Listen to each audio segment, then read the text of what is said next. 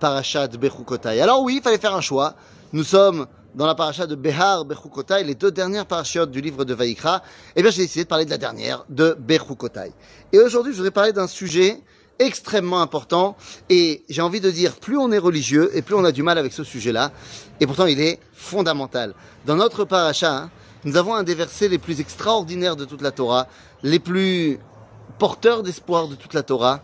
Nous dit Akadosh Baruch Veitalachti betochechem vaiti lachem l'Elohim. Ça, c'est fantastique. Qu'est-ce que cela veut dire Veitalachti betochechem?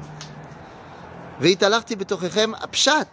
D'après le sens littéral, ça veut dire je vais vous accompagner. Je serai présent, la présence divine résidera parmi vous. Aval nos sages vont expliquer quelque chose de manière beaucoup plus ésotérique en disant Attayel imachem beganeden. Attayel imachem beganeden. Ça veut dire quoi? Ça veut dire que il n'y aura plus de mechitza entre vous et nous. Alors c'est vrai également al Apshat et également al Adrash, c'est-à-dire également ici, où le but du jeu c'est d'avoir un ressenti du créateur, et également Baolamot Elionim, dans les mondes supérieurs. Oui, mais attention. Pour pouvoir percevoir Veitalarti Betochechem, eh bien, il y a une condition sine qua non. C'est quoi? Simcha. C'est-à-dire quoi? Italarti Betochechem, Vaitilachem Elohim nous dit, euh, quand Chazal vont dire Atael Imachem Baganeden, il continue en disant Velot mimeni. Et vous n'aurez pas un tremblement intérieur, vous ne serez pas choqué de moi. Et là, dans ça, je nous dis, mais attends, comment c'est possible?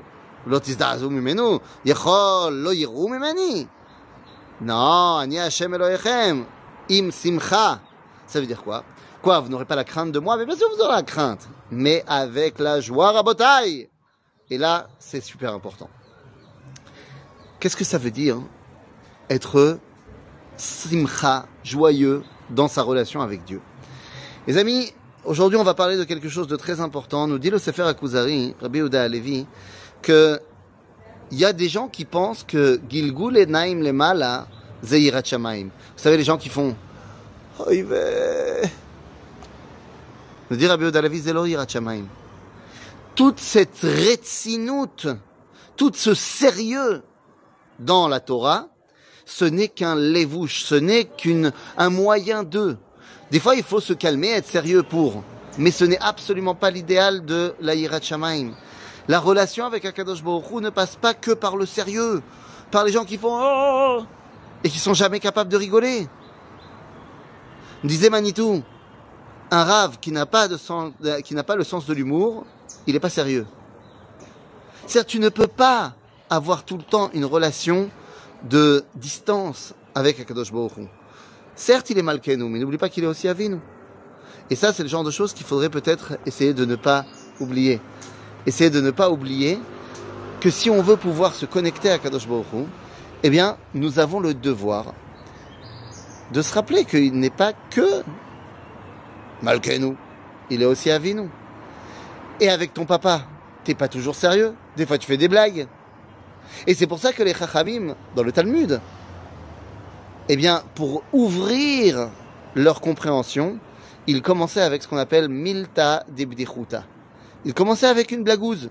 Alors évidemment, pas quelque chose de pas, pas kadosh, pas quelque chose de pas tsanoa, mais la dimension de simcha est une dimension d'élévation bien plus importante que la dimension de sérieux.